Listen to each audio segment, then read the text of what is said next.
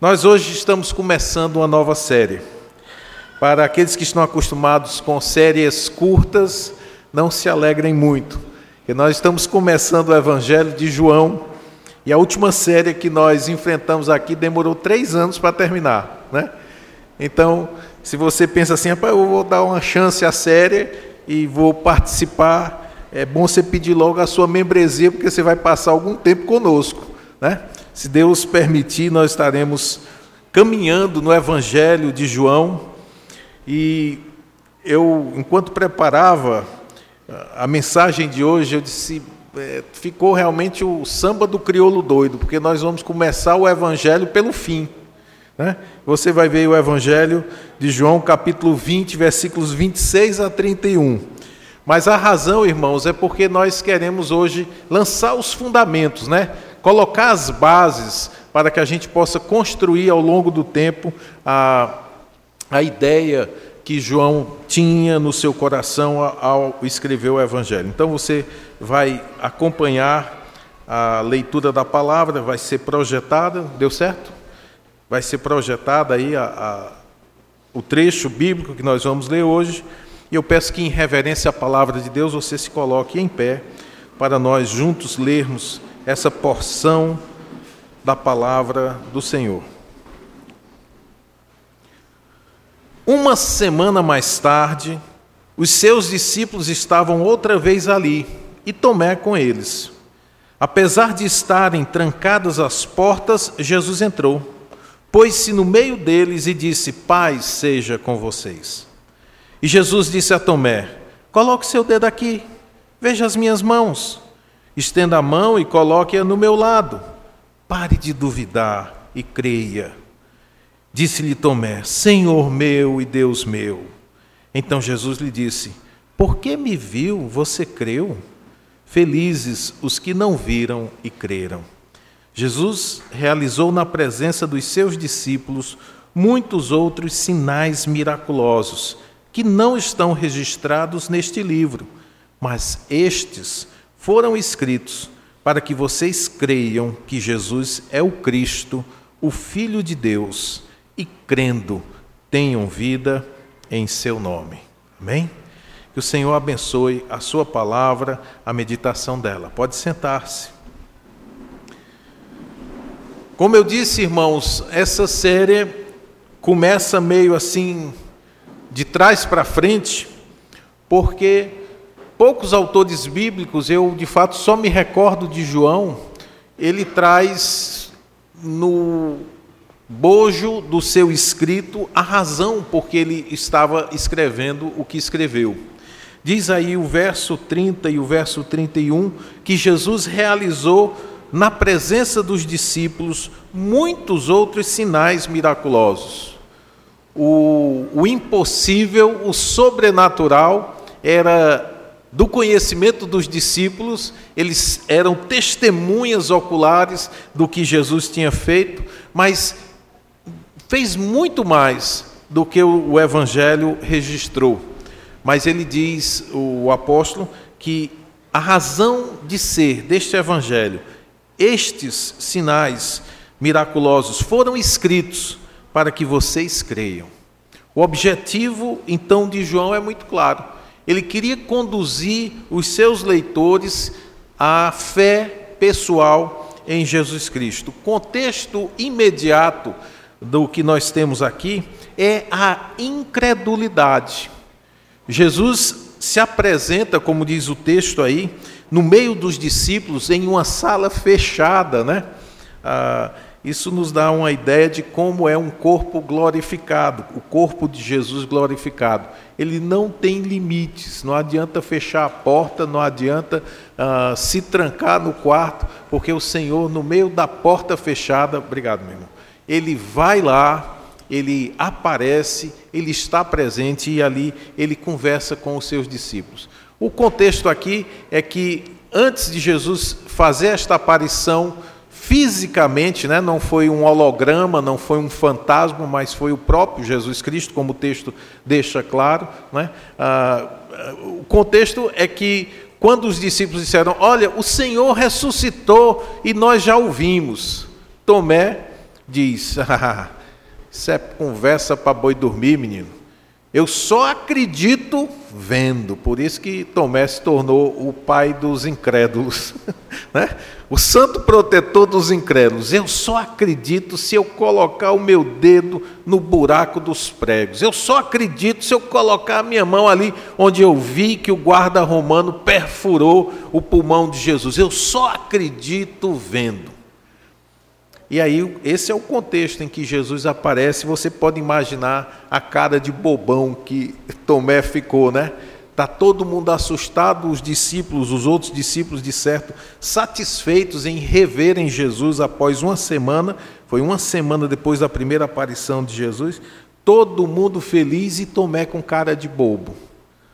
E Jesus se dirige exatamente para ele, dizendo: Ah, vem cá, você não estava dizendo que só ia acreditar se tocasse? Pois está aqui, ó, está aqui a marca dos pregos. Coloca a mão aqui do meu lado, onde eu fui perfurado. E Tomé, não tendo como resistir, né? a evidência literalmente estava na sua cara, diante dos seus olhos, uh, ele faz uma declaração de adoração. É interessante, é, esse texto de João 20, 28 é uma das provas da divindade de Jesus. A Bíblia declara que Jesus jamais pecou.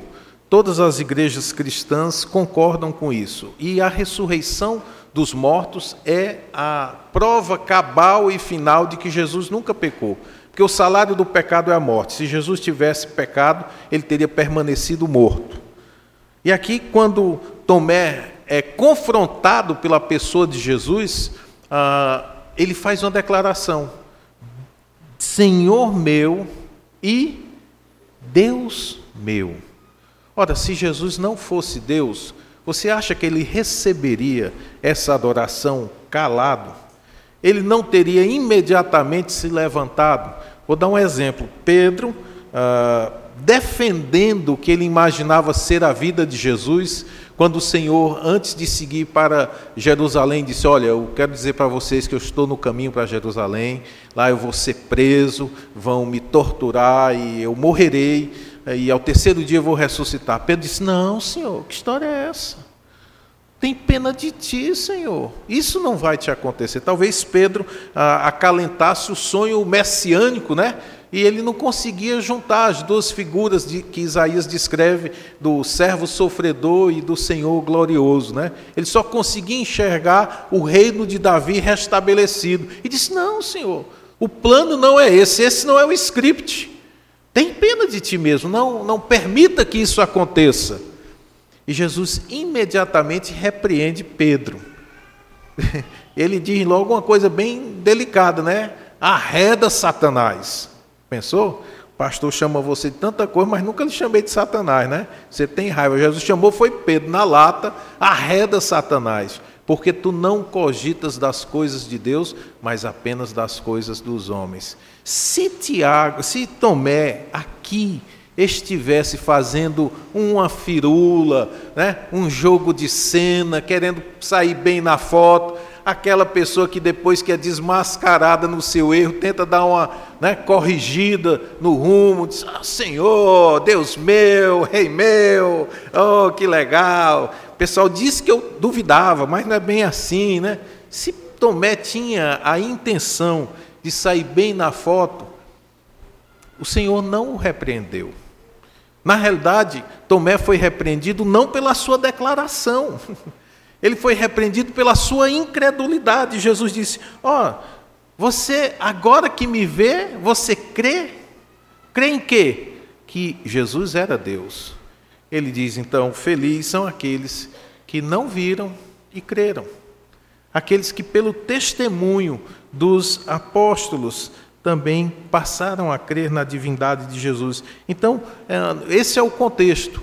E esse continua sendo o contexto em que nós vivemos até hoje.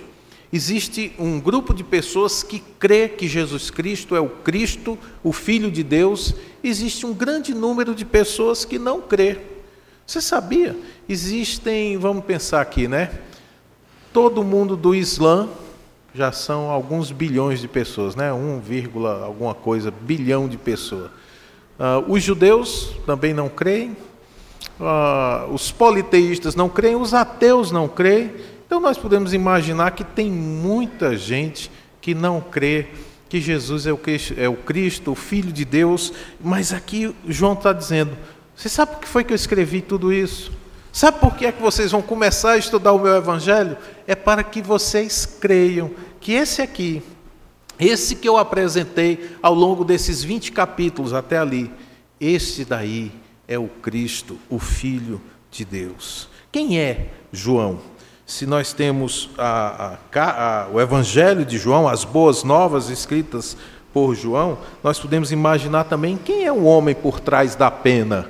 Quem foi aquele que deu vida, que deu voz ao Espírito Santo para nós conhecermos mais de Jesus? Você pode também imaginar, mas pastor, essa época, quando João escreveu esse evangelho, os outros evangelhos já estavam escritos? Já estavam escritos, já estavam em circulação o evangelho de Mateus, Marcos e Lucas. E é interessante que esses três evangelhos, quem já passou algum tempo tendo contato com a Bíblia, no momento que lê Mateus, Marcos e Lucas, eles conseguem manter uma certa unidade. Você já percebeu isso?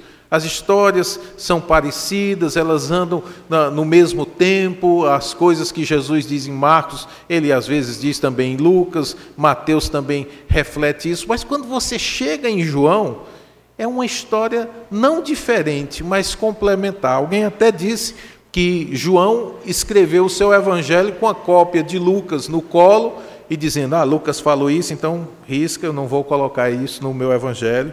Lucas falou isso, eu não vou. E, e, e João foi inspirado a escrever complementarmente aquilo que já estava anteriormente escrito. Nós devemos nos lembrar, queridos, que o autor imediato, aquele que pegou a pena e escreveu, foi João mas que este autor humano, daí algumas pessoas não conseguem entender por que, a Bíblia é, é, tem autoridade, esse autor humano, ele não escreveu pela sua própria vontade, no sentido de que ah, eu vou colocar qualquer coisa, mas não. O apóstolo Pedro, ao tratar disso, você pode olhar na sua Bíblia, em 2 Pedro, capítulo 1, versículos 20 e 21, nos alerta. Antes de mais nada, saibam que nenhuma profecia da Escritura provém de interpretação pessoal, pois jamais a profecia teve origem na vontade humana, mas homens santos falaram da parte de Deus, movidos pelo Espírito Santo.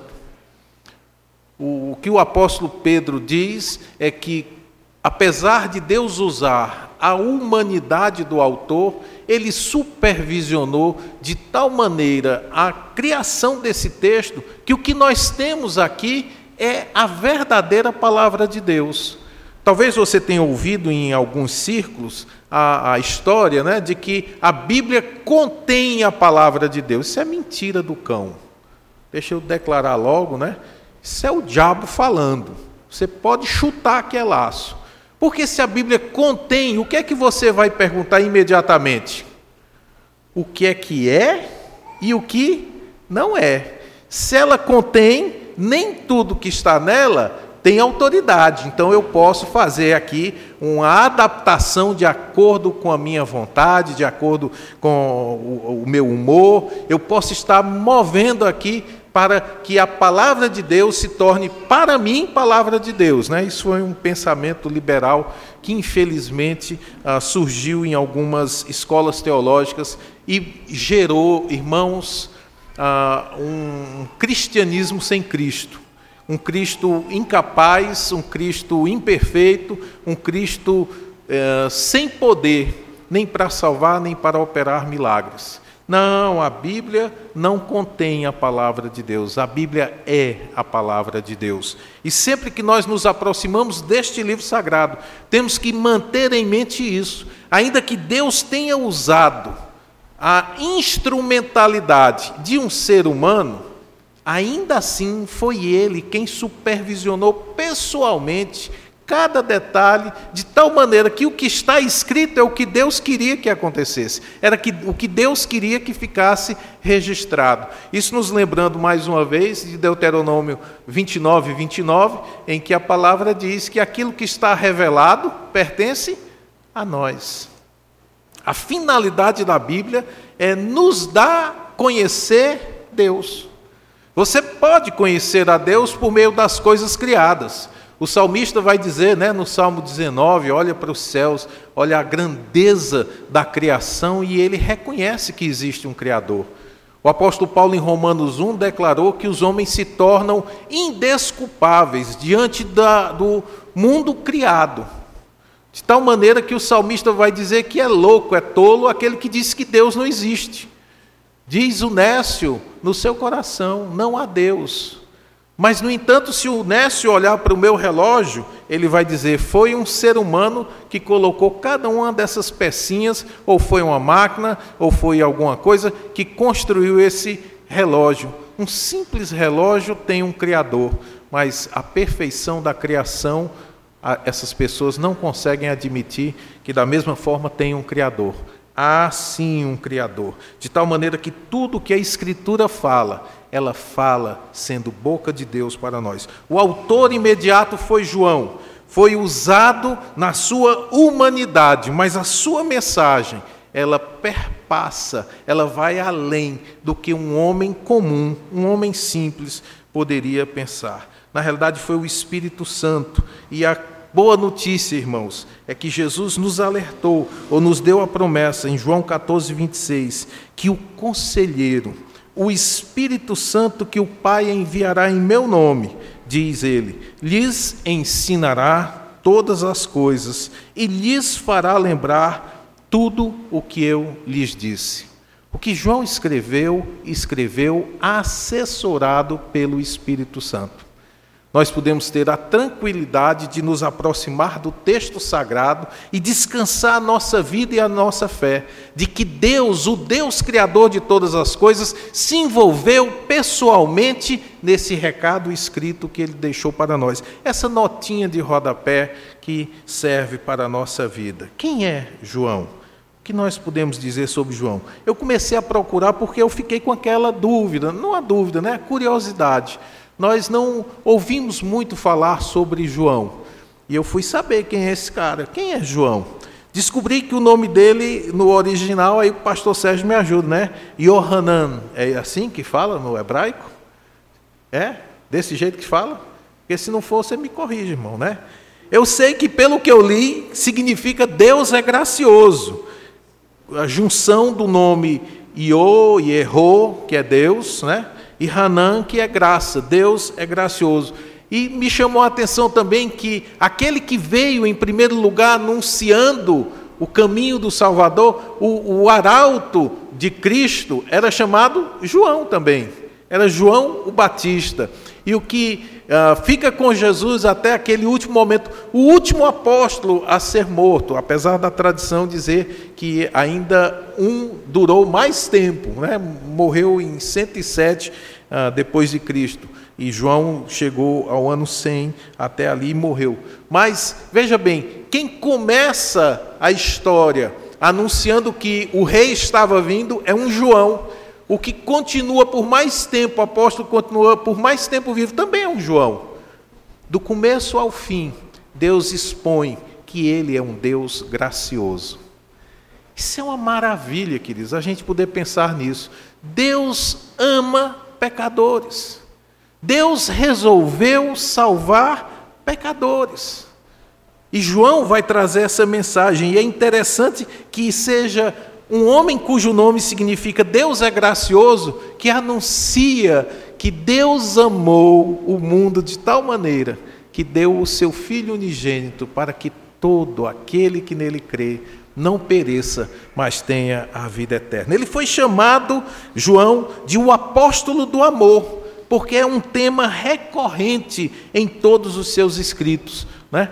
Ah, alguém é, já falou sobre isso, que você vai encontrar tantas referências ao amor na, nas epístolas, você vai encontrar no Evangelho, e você vai encontrar o amor em ação na consumação dos séculos no Apocalipse. João é chamado de o apóstolo do amor e também chamado de o discípulo a quem Jesus amava.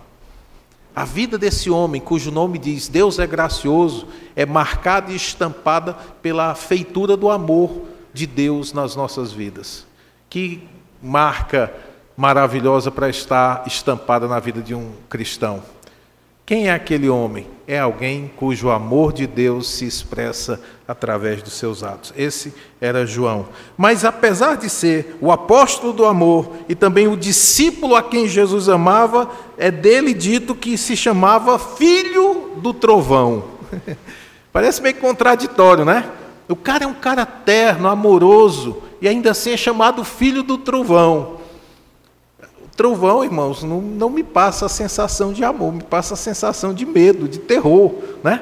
Talvez porque João tivesse um vozeirão, ele e seu irmão Tiago, os dois foram ah, apelidados de filho do trovão pelo próprio Jesus, o que nos leva a crer que esse foi um santo bullying, né? Jesus passou a chamar eles de filhos do trovão, talvez porque João e Tiago eram extremamente zelosos com as coisas de Deus. Há um texto aí em Lucas 9, uh, versículos 51 a 56, em que o, o autor sagrado registra que quando Jesus estava indo a Jerusalém, ele mandou seus discípulos adiante numa cidade samaritana para lhes preparar o pouso. Né? Naquele tempo não era como a gente hoje, vai em qualquer cidade, tem hotel, tem, tem pousada, e você vai ali, você fica tranquilo. Você pode sair. Nós fizemos uma viagem aqui com a família, uma vez fomos para Natal, né? e chegamos ali em Natal. A, a Ana disse assim: Em que hotel nós vamos ficar? Eu digo: Eu não sei não. Quando a gente chegar lá, a gente acha. Tu é doido, tu vai para Natal e não tem minha filha, não é possível. Se uma cidade como Natal não tiver um hotel onde a gente puder ficar, é melhor a gente nem ficar lá. Vamos passar adiante, né? E foi engraçado, irmãos, porque estava tendo uma, uma, uma, convenção do Rotary e do Lions naquele tempo. E pense que foi um negócio difícil a gente achar um hotel ali, viu? Todo canto que a gente ia, até já ficou até uma piada interna lá em casa, né? Porque a Ana Carla que descia, eu parava no hotel Aí dizia, tu vai lá e vê se tem quarto e vê quanto é que é, porque é claro, né? Tinha que saber quanto é que ia ficar. E a Ana ficou nesse papel de descer em, descer em três ou quatro hotéis antes de conseguirmos um local para ficar, mas ficamos. E Jesus mandou os discípulos adiante para lhes preparar pousada. Um grupo de, de seguidores chegando numa cidade sem haver um contato anterior, em uma cidade de samaritanos que foi que o pessoal fez quando Jesus chegou ali? Não, nós não queremos vocês aqui não. Vocês estão parecendo com pessoas que estão indo a Jerusalém para adorar. Não deram pousada para os discípulos nem para Jesus. João e Tiago, seu irmão, na realidade a Bíblia sempre usa a, a expressão Tiago e João, provavelmente porque Tiago era mais velho do que João. Ah, eles ficaram indignados com isso. É, e eu posso imaginar os filhos do trovão pegando aquele gás, ficando vermelhão. Cadê o irmão Fernando? Irmão Fernando está aí? Não. Irmão Fernando diz: quando eu fico com raiva, eu fico só o siri na lata, vermelho. É o siri cozido já, né, meu irmão? Eu acho, vermelhão. E os filhos do trovão disseram: Senhor, tu queres que nós peçamos que caia fogo do céu e consuma todos eles? Talvez o, o o nome do trovão, né, tenha sido por isso, porque eles queriam pedir para descer um raio para acabar com aquela vila dos samaritanos. E Jesus disse: Não, não, não. Vocês ainda não entenderam que eu vim foi salvar, eu não vim destruir. Se fosse para destruir, bastava eu ficar sentado esperando o juiz apitar o final do jogo. Mas não, eu vim foi salvar os que se haviam perdido. João era um homem amoroso, mas também era um homem zeloso fervorosamente zeloso. A Bíblia registra que ele era filho de Zebedeu e, segundo a tradição, filho de Salomé, que parece, diz a tradição, que era parenta de Maria, a Virgem Maria, ou seja, segundo a tradição, João e Jesus poderiam ser primos. Salomé, como toda boa mãe, zelava pelos interesses dos filhos e ela pediu a Jesus, ela fez um pedido, né, que se assentassem em tronos ao lado de Cristo no seu reino. Ainda aquela visão judaica de que o Messias iria reinar num reino físico, e ela diz assim: Ó, oh, meus meninos estão andando, os bichinhos deixaram o trabalhinho deles, né? Estão andando aqui com Jesus, nós somos parentes, eu e Maria nos entendemos. Jesus, eu quero lhe pedir um favor. Jesus, diga, prima. Jesus, ó, gente, de vez em quando eu torno a história mais interessante, tá? Vocês, por favor, não vão sair por aí dizendo que Jesus disse, diga prima, tá? Já expliquei aqui uma vez de alguém que, não compreendendo o que era uma aplicação, né, o que estava sendo falado, ele chegou para mim e dizer, pastor, é como naquele dia que Pedro estava fumando e Jesus chegou e Pedro queimou a mão segurando, né? E eu fiquei tentando imaginar que parte da escritura dizia aquilo, né? Eu disse, irmão, você sabe qual foi essa passagem? Porque eu não consigo me lembrar nem de Pedro fumando. Tá, pastor, eu não sei qual é o versículo não, mas está na Bíblia sim, porque o meu pastor falou que Pedro estava de trás do barco fumando, e Jesus chegou e Pedro escondeu o cigarro, queimou até a ponta do dedo, da, da mão dele, né? Aí eu entendi que o irmão ouviu uma ilustração, e, e eu, apesar de eu correr o risco de um de vocês passarem uma, uma vergonha dessa, né, irmãos? Eu de vez em quando faço essas ilustrações, mas por favor, isso é só uma ilustração, não é o que o texto bíblico diz. No sentido de que, que Jesus disse: diga aí, prima, somente isso. Mas ela de fato pediu para o Senhor que os seus filhos, Tiago e João, ah, fossem agraciados com poderes ah, de reis ou com a posição de autoridade quando Jesus se estabelece, estabelecesse como rei aqui na terra. E claro, Jesus disse: Ah, não é assim não, não depende de mim. Esses lugares estão marcados para quem Deus quer dar. É, fez aquela, aquele questionamento se eles estariam prontos a beber o cálice ah, que ele iria beber, e ele disse assim: estamos prontos. E de fato acabaram provando. Pelo menos Tiago, sim, foi morto eh, de forma violenta, foi martirizado, o primeiro apóstolo a ser martirizado, conforme Atos 12, 1.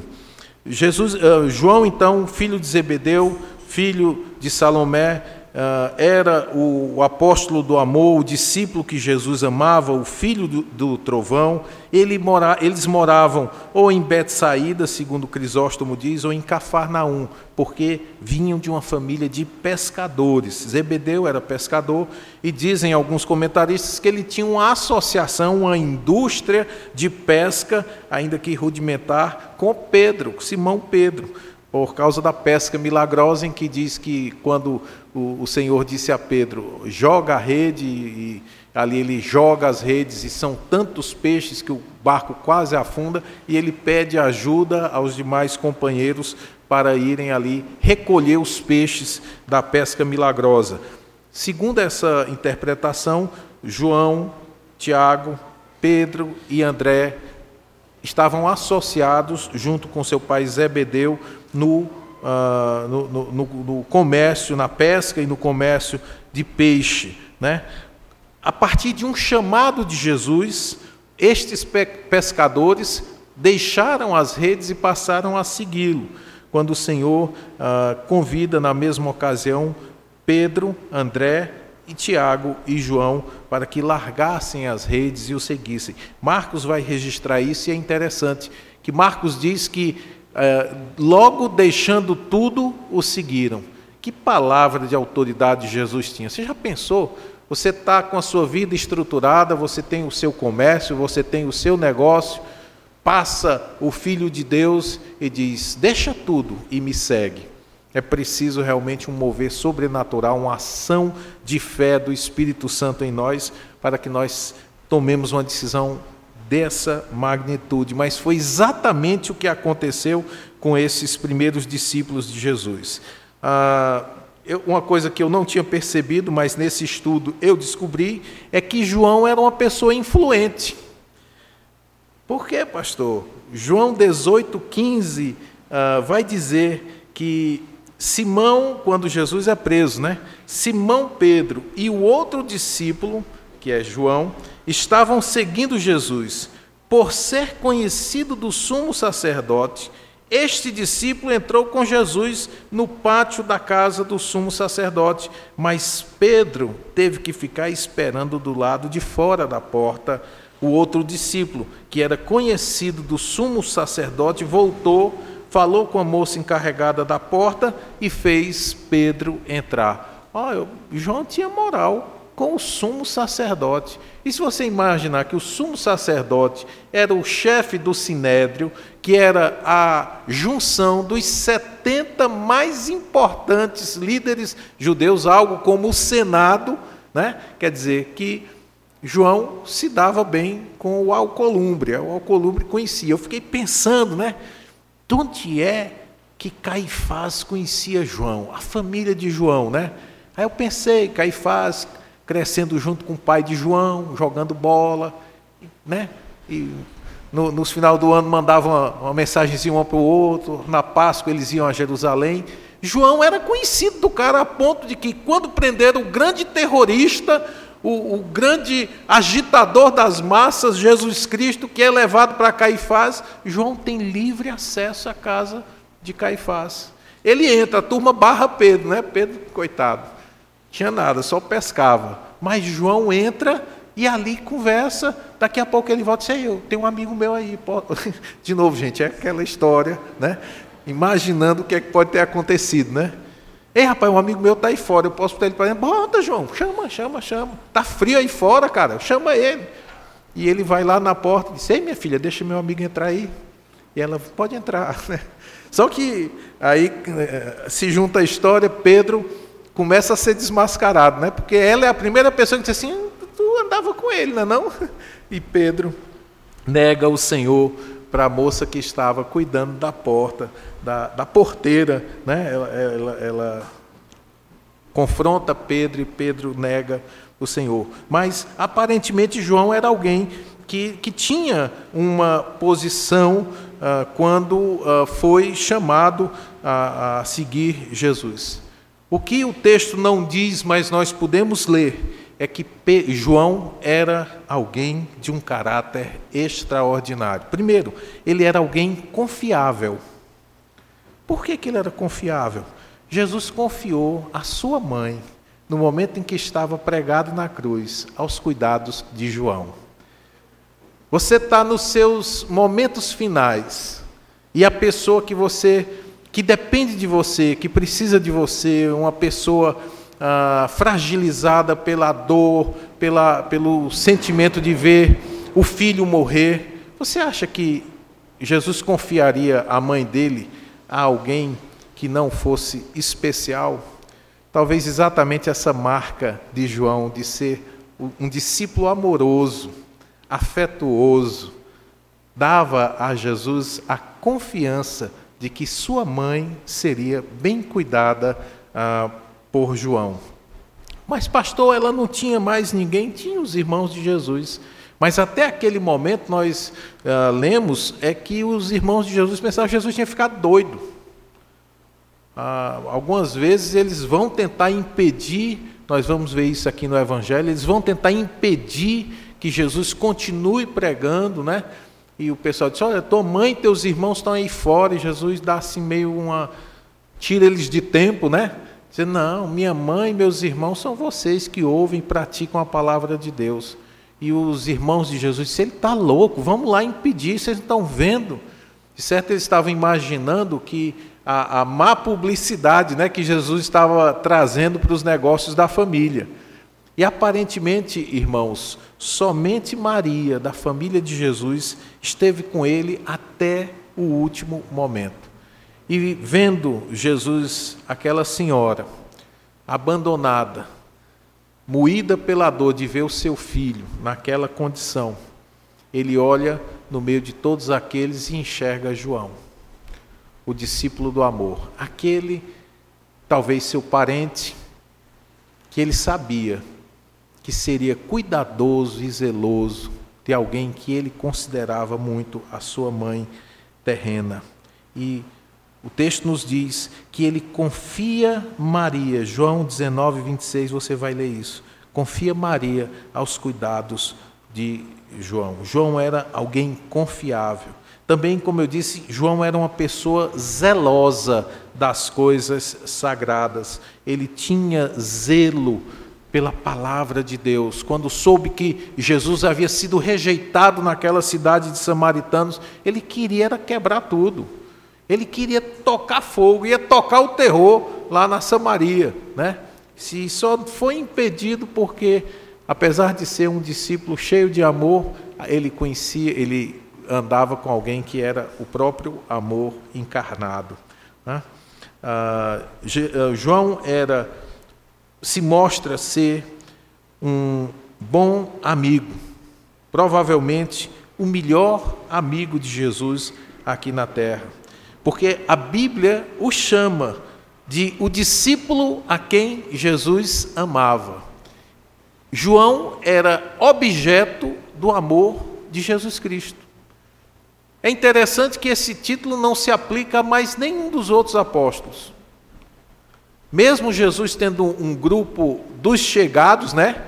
Pedro, Tiago e João, somente em relação a João é que se registra por cinco vezes no Evangelho de João esse título.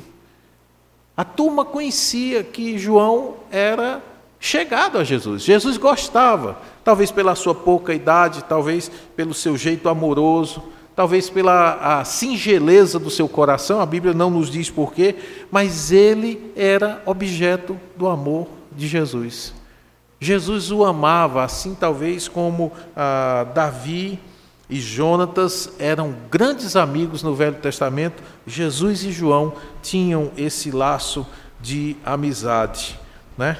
Certamente, diante de tudo isso, João tinha algo a dizer sobre o seu amigo Jesus. Ao contrário dos sinóticos, Mateus, Marcos e Lucas, João não trata de Jesus como filho do homem, mas aponta Jesus como filho de Deus, que é o que diz aí no verso 31, é quero que vocês creiam que Jesus é o filho de Deus. Essa é a razão da sua da, do seu evangelho. Naquele tempo já surgiam, isso é por volta do ano 100 depois de Cristo, a, igreja já tinha sido uh, espalhada em boa parte do Império Romano e continuava crescendo, e junto com a igreja já começavam a surgir uh, falsos mestres, os quais Jesus tinha avisado viriam devastar, tentar devastar enganar os eleitos.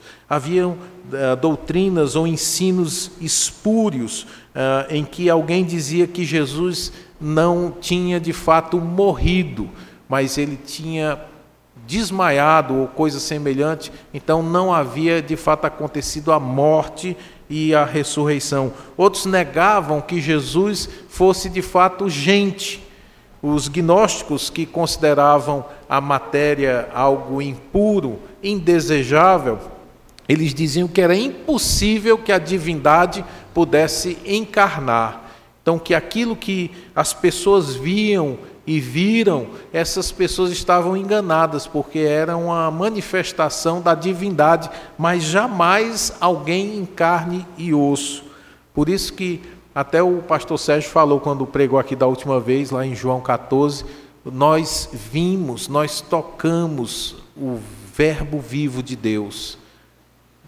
E Deus, o Verbo, se fez carne e vimos a sua glória como do unigênito Filho do Pai. João queria, com o seu evangelho, começar a responder dá uma resposta àqueles que não criam que Jesus Cristo era perfeito Deus e perfeito homem. Ah, todas essas ah, doutrinas falsas são objeto da, da, do Evangelho, das Epístolas e do Apocalipse. Havia uma doutrina falsa que ensinava que Jesus era o homem Jesus, foi, quando batizado, revestido do Espírito Santo e no momento da crucificação o Espírito Santo foi embora e morreu apenas o homem Jesus na cruz, como se houvesse uma possessão do Espírito Santo apenas a partir do batismo e que antes da morte ele largou e deixou Né? Era uma das doutrinas que estavam aparecendo naquele tempo. E João escreve para contestar, para afastar tudo isso. Por isso, quando nós lemos os três primeiros evangelhos, nós temos quase que uma biografia de Jesus. Eles estão falando o que Jesus falou, usa-se muitas parábolas, ah, é, falam um registro histórico das caminhadas de Jesus, mas quando a gente lê João, a gente começa a ver discursos profundos, teologicamente inquisitivos para a nossa mente. Jesus chega para uma pessoa e diz assim: você tem que nascer de novo. E você não vai encontrar essa expressão ou essa preocupação em nenhum dos outros evangelistas.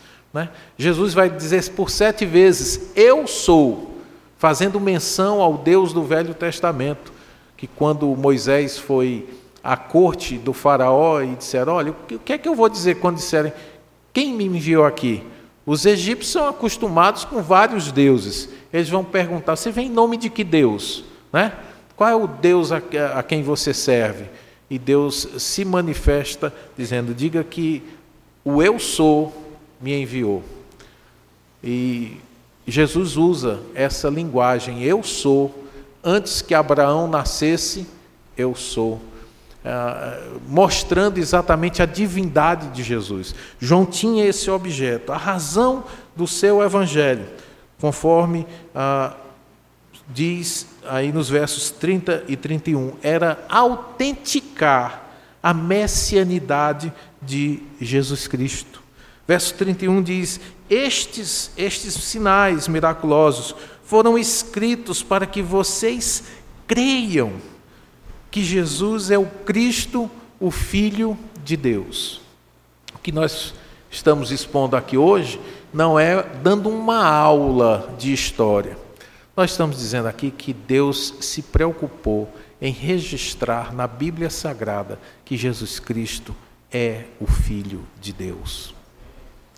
Você veio aqui hoje à noite não para receber uma aula, você veio aqui para saber que existe sustentação para você crer e confessar Jesus Cristo é Deus, é a segunda pessoa da Trindade, é o Filho eterno e bendito de Deus. O apóstolo Paulo disse em Romanos 10,14: Como crerão naquele de quem não ouviram nada? De tal maneira que a primeira coisa que nós precisamos fazer para que alguém creia em Jesus é falar de Jesus Cristo. Não fique pensando, por incrível que pareça, né, apesar de nós vivermos no mundo ocidental, num dos países mais ah, evangelizados ou católicos do mundo, não fique pensando que as pessoas conhecem Jesus. Porque aqui entra exatamente a segunda parte do que requer a fé genuína. Não é apenas saber que Jesus nasceu da Virgem Maria, padeceu sob Pôncio Pilatos, foi crucificado, morto e sepultado, desceu à mansão dos mortos, ressuscitou ao terceiro dia. Aí vai ter gente que vai dizer: oh, o pastor estava recitando o crê em Deus Pai.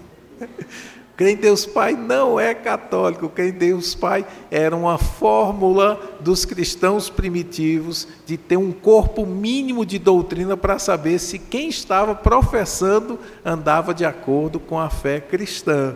Né? Tudo isso que o credo apostólico nos diz é verdade.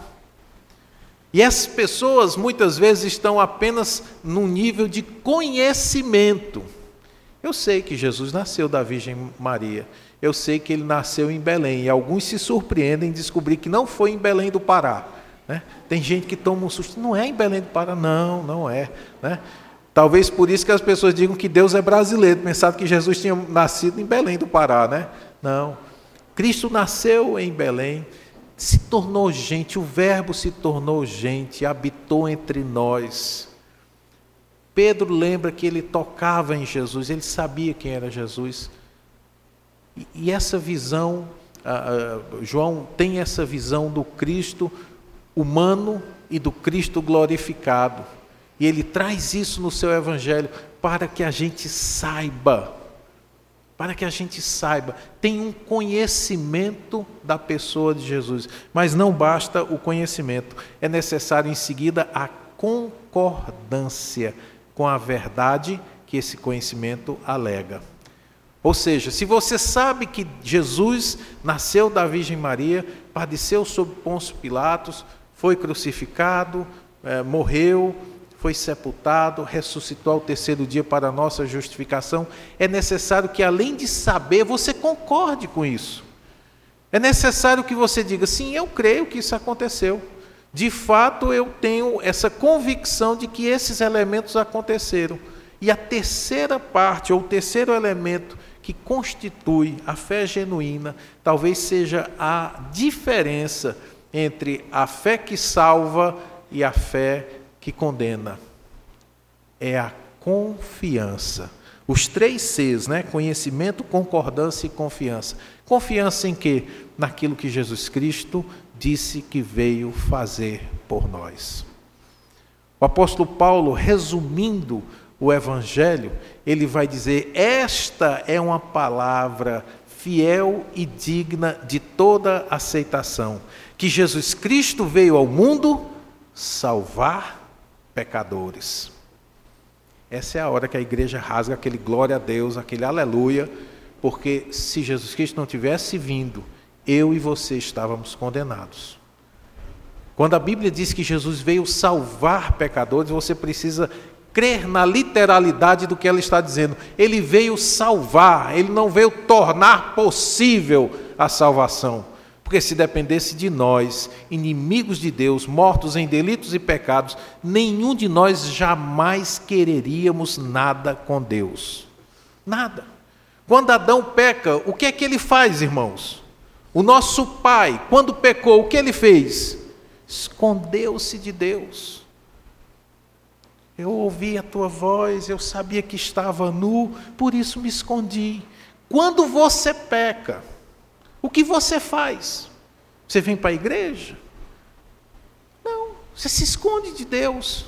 E onde no mundo você acha que alguém morto em delito e pecado vai correr para Jesus? Não é à toa que o apóstolo Paulo diz lá em Romanos capítulo 3: não há ninguém que busque a Deus. Se Deus não tivesse mandado Jesus para vir salvar pecadores, nenhum de nós seria salvo. E aí é onde se encontram os três elementos formando a fé verdadeira.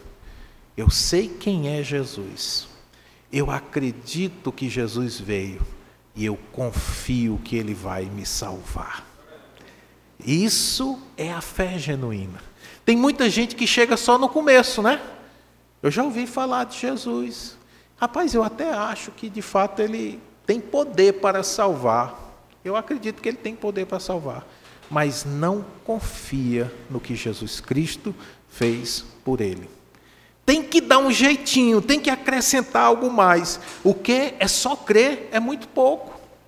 É muito fácil assim. Uma vez eu pregando o evangelho, alguém me disse: "Rapaz, assim é muito fácil. É desse jeito, é? O cara peca, peca, peca, aí chega e diz: "Jesus, tem compaixão de mim". Aí está salvo. Eu disse: "É, desse jeito". Ele disse: Não, pois desse jeito não é fácil, não. Desse jeito eu não quero, não. Eu quero é pagar pelo que eu fiz. Eu digo: Não se preocupe. Você vai pagar pelo que você fez.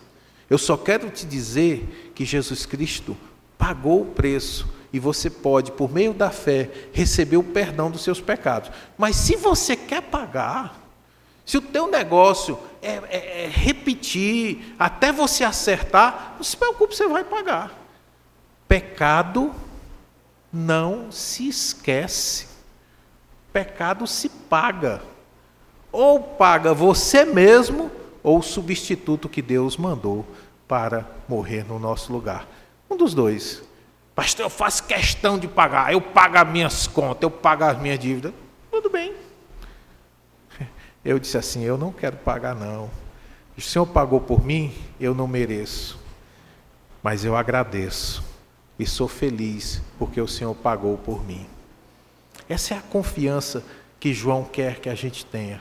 Olha, Jesus fez muitos sinais. Jesus fez tanto sinal, meu irmão, que não deu nem para a gente registrar. Se fosse registrar, não tinha livro que coubesse o que Jesus falou e o que Jesus disse.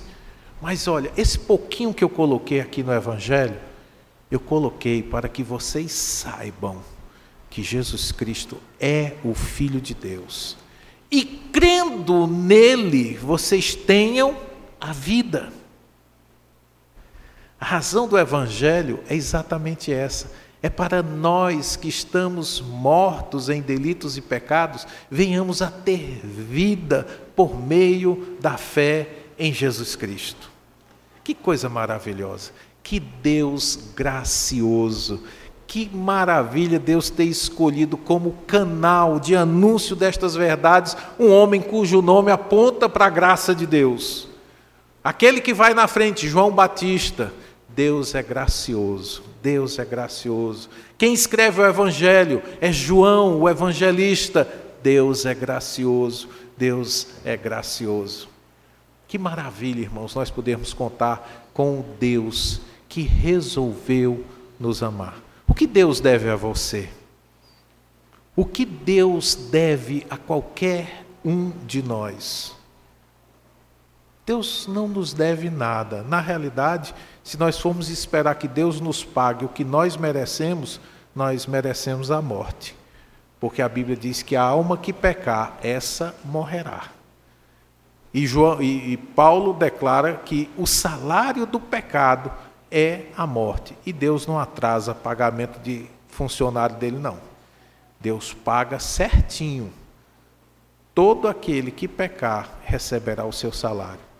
Mas graças a Deus, pelo grande amor com que Deus nos amou, pela sua graça maravilhosa, Deus enviou Jesus Cristo para salvar todo e qualquer um que nele creia.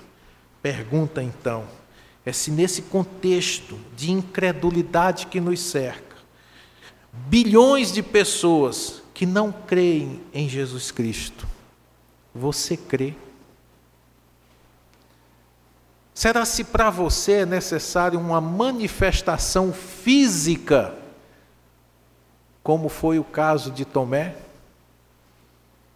A má notícia para você é que a palavra de Jesus para Tomé serve até hoje para nós. Não seja incrédulo, mas creia. Felizes são aqueles que não viram, mas creram. E se essa noite, você ouvindo falar de Jesus, Deus chama você a se arrepender e crer, eu quero lhe dizer: corra para Jesus, vá, vá a Ele, clame pela misericórdia que Ele demonstrou já pela sua vida, pelos seus atos. Coloque-se diante dele não como quem está dispondo, mas como alguém que está carente e que precisa dele. Todos nós somos pecadores, é o que a Bíblia diz. Não há nenhum justo, nem um sequer.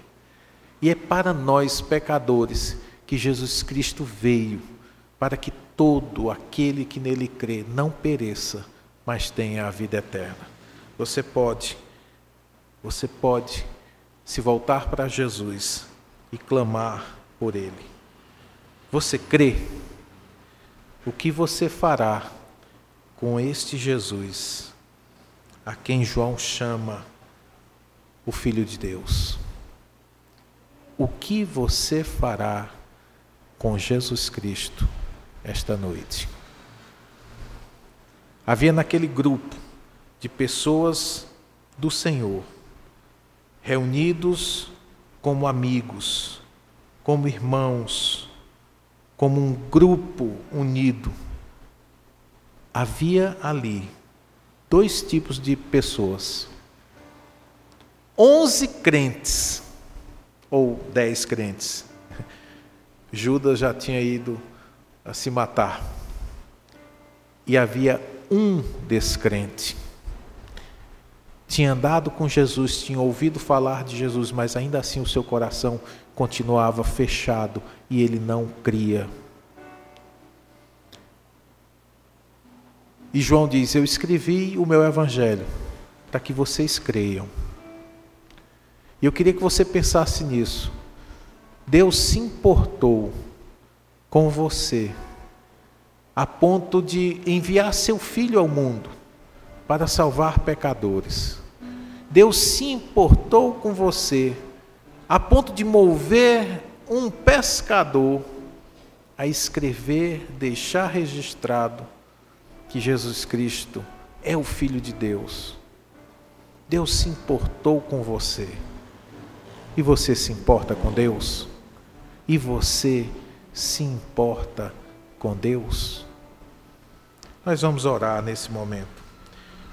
E eu queria que você respondesse essa pergunta para Deus. Eu não sou intermediário de Deus, eu não distribuo bênçãos de Deus. Eu sou apenas um anunciador daquilo que Jesus Cristo fez. O que você tem a fazer é se arrepender e crer em Jesus Cristo. Vá a Ele em oração. Busque-o agora. E se o desejo do seu coração é caminhar com Ele, nada impede que você se jogue aos seus pés e diga: Senhor, tem compaixão de mim, ajuda-me, ajuda, ajuda a minha pouca fé, Senhor. Eu quero crer, eu quero andar contigo. Salva-me, Jesus. Se esse é o desejo do seu coração, você pode buscar a Cristo com confiança. Porque ele diz que todo aquele que invocar o nome do Senhor será salvo. Todo aquele que invocar o nome do Senhor será salvo, e essa promessa é para você também. Invoque o nome do Senhor, clame o nome do Senhor, grite por Jesus Cristo e ele se inclinará para você, para perdoá-lo, para salvá-lo. Senhor Deus, nosso Pai, Deus de Abraão, Isaac e Jacó, Pai de nosso Senhor Jesus Cristo, a Ti, Senhor, seja sempre a honra, a glória e o louvor, porque nunca ninguém na história do universo amou como o Senhor nos amou a ponto de dar o teu filho unigênito em propiciação, em sacrifício redentor para todo e qualquer pecador que se arrependa e se volte com fé para ti. Senhor, nós poderíamos dizer que faríamos tudo para termos o teu perdão. Daríamos tudo o que temos para não sermos excluídos da tua presença eterna. Mas o Senhor nos propôs a salvação por meio dos méritos somente do teu filho Jesus Cristo. De nós o Senhor espera o conhecimento, a concordância e a confiança nos méritos de Jesus. Sim, Ele é capaz de salvar o mais torpe pecador. Ele é capaz de dar vida a quem está morto. E nessa noite, Senhor, eu peço que tu olhes com misericórdia para aqueles que vão ao Senhor em oração nesse momento e dizem: Jesus, tem compaixão de mim, salva a minha alma. Salva-os, Deus salva-os para o louvor da glória de Jesus Cristo. Cumpra-se neles o que a tua palavra diz, que Jesus Cristo veio ao mundo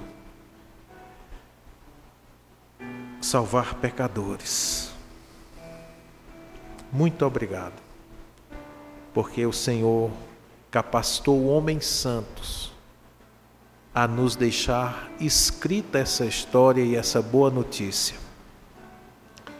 nós te louvamos nós te agradecemos, em nome de Jesus, o nosso Salvador eterno. Amém.